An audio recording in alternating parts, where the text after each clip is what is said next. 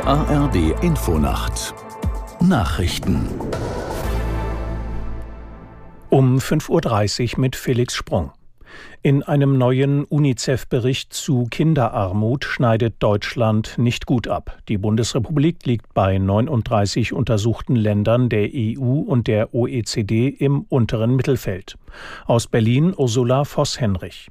Rund 800.000 Kinder in Deutschland leben in Familien, die zu wenig Geld haben, um die Wohnung ausreichend zu heizen, für genug neue Kinderkleidung oder Spielzeug zu sorgen. Eine Million haben das Risiko, dauerhaft in Armut zu leben. Im Laufe der untersuchten zehn Jahre hat sich die Kinderarmutsrate in Deutschland um fünf Prozent erhöht. In Norwegen, Island, der Schweiz und Frankreich ist die Kinderarmut zwischen 2012 und 2021 jeweils um etwa zehn Prozent gestiegen, in Großbritannien sogar um knapp 20 Prozent.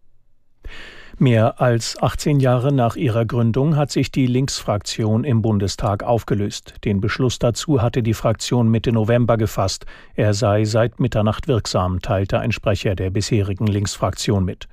Grund der Auflösung ist der Parteiaustritt von Sarah Wagenknecht und neun weiteren Abgeordneten. Ohne diese zehn Parlamentarier hat die Linksfraktion nicht mehr die Mindestgröße von 37 Sitzen.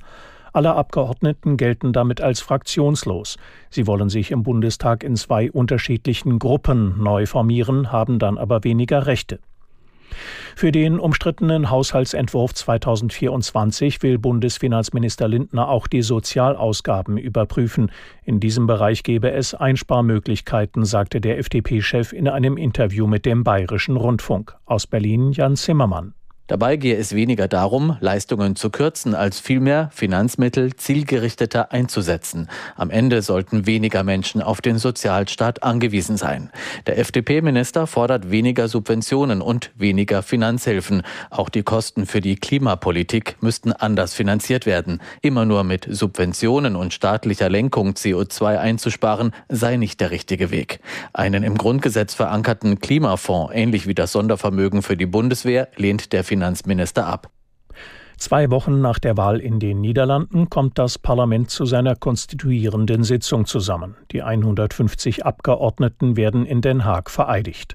Unklar ist allerdings, wer Regierungschef in den Niederlanden wird. Der Rechtspopulist Geert Wilders hatte mit seiner Partei die Wahl überraschend deutlich gewonnen. Er braucht für eine Regierungskoalition aber mindestens zwei Partner. Das Wetter in Deutschland am Tage Regen oder Schneeregen, im Osten und Norden auch gefrierend, zeitweise länger trocken, minus 1 bis plus 6 Grad. Am Donnerstag weitgehend trocken bei minus 2 bis plus 6 Grad, am Freitag von Südwest nach Nordost Regen, Schneeregen und Schnee, Glättegefahr, minus 1 bis plus 8 Grad. Das waren die Nachrichten.